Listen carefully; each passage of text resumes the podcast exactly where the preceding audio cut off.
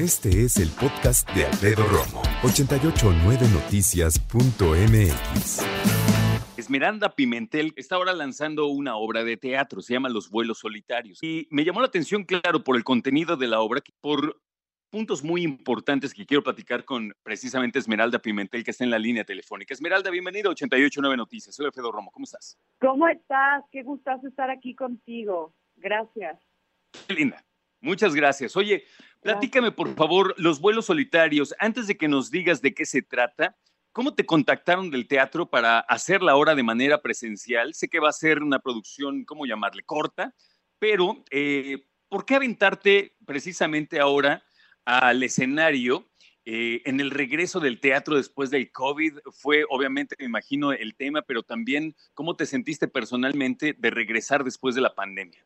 Pues ha sido un honor y un privilegio. O sea, justo creo que en estos tiempos de pandemia, de pasar tantos meses sin poder hacer lo que tanto amo, sin poder ejercer mi vocación, eh, cuando me ofrecen la oportunidad de regresar al teatro con esta maravillosa historia que me atrapó de verdad desde la primera lectura, me sacó muchísimas carcajadas, me conmovió enormemente. Un texto de Alejandro Ricaño, que un dramaturgo que admiro enormemente, eh, bajo la dirección de Adrián Vázquez, que también es un dramaturgo, director, actor, admiradísimo por mí. Eh, y cuando me dijeron que iba a ser en el Teatro Esperanza Iris, dije, no puede ser que, que me están ofreciendo todas las cosas que siempre soñé hacer en una misma oportunidad, dos únicas no ocasiones que son la función presencial que fue ayer y la de streaming y dije, vale la pena, por supuesto que sí, o sea, para mí vale, tiene el mismo valor hacer dos funciones que hacer toda una temporada cuando, cuando están todos esos elementos y sobre todo, em, pues eso, regresar a, a ese espacio eh, que es el, el espacio teatral, que no hay experiencia que se le pueda igualar, ¿no? Entonces, pues es un privilegio por donde lo vea y fue maravilloso. Ayer la función presencial inolvidable, inolvidable. Muchas felicidades, qué bueno que estás tan contenta. Fíjate, aquí dice, Los vuelos solitarios es una comedia sobre los amores imposibles. ¿Tú qué dirías? ¿De qué se trata? Platícanos. Eh, para mí Los vuelos solitarios eh, retrata la vida de Silvestre, que es el personaje principal, em, que es una chica de nuestros días que hace una crítica muy profunda, abierta y frontal a la sociedad de hoy en día que se queda en la superficialidad de las redes sociales, que se queda solo en el discurso, pero que no lo acciona. Una chica que se siente desplazada em, por el como contexto histórico en el que estamos atravesando y que decide hacer un repaso de su vida y va indagando en su pasado hasta que llega al pasado de sus padres y a partir de descubrir muchísimos secretos de los que obviamente ya no estaba enterada, se va dando cuenta que hay muchas cosas que va repitiendo, muchos patrones de la historia familiar que va repitiendo, incluso cuestiones del, del estrato social, ¿no?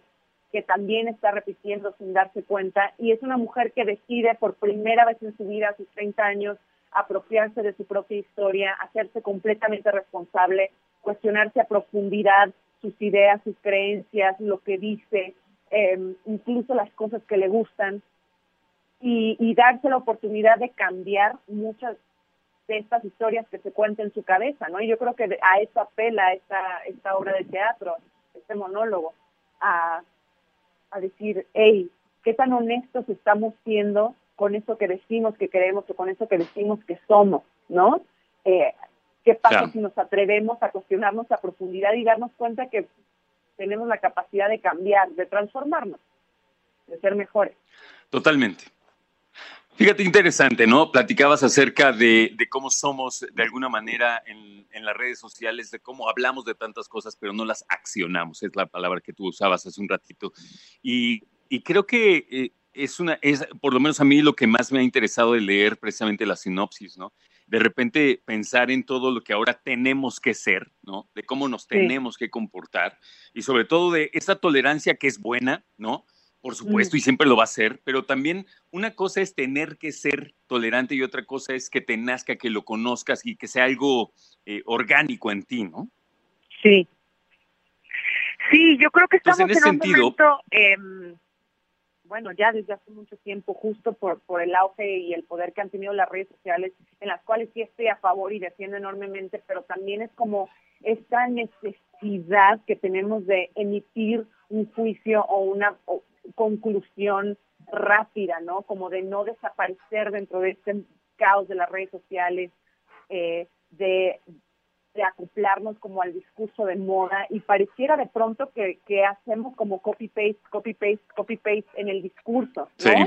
Y de pronto las cosas que defendemos, las ideologías que defendemos comienzan a perder sentido. Y creo que es como, o sea, yo a lo que pelo es volver a cuestionarnos una y otra vez, ¿qué es esto que estamos diciendo? O sea, realmente darnos la pausa de reflexionar, de sentirlo, de, de pensarlo, de soñarlo, de, de incluso debatirlo con personas que, piensen distinto a nosotros, ¿no? No para defenderlo y ponerlo sobre cemento, sino para decir, hey, probablemente puedo cambiar de opinión, ¿no? Probablemente esto que estoy defendiendo eh, no está tan chido. No sé, y creo que de eso va también la obra. Sí, eso es interesante, fíjate, me, estoy de acuerdo contigo. De repente siento que las redes sociales no lo piden, pero hay, hay personas que se lo autoexigen. De un tema mm. que esté por ahí, tienen que sacar el sí o el no tajante, ¿no? Y no doblarse nunca, decir yo soy azul y soy azul y azul me quedo para toda mi vida, ¿no? Y en realidad no generar una plática madura, abierta, positiva.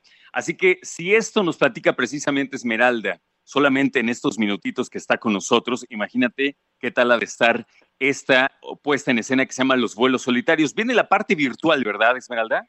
Sí, así es. Vamos a, dar función, eh, bueno, voy a dar función porque soy la única que está en escena, este sábado a las 7 de la noche, hora de Centro México, este vía streaming. Pueden comprar los boletos por la teatrería.com eh, y va a ser un honor para mí que vean esta maravillosa historia.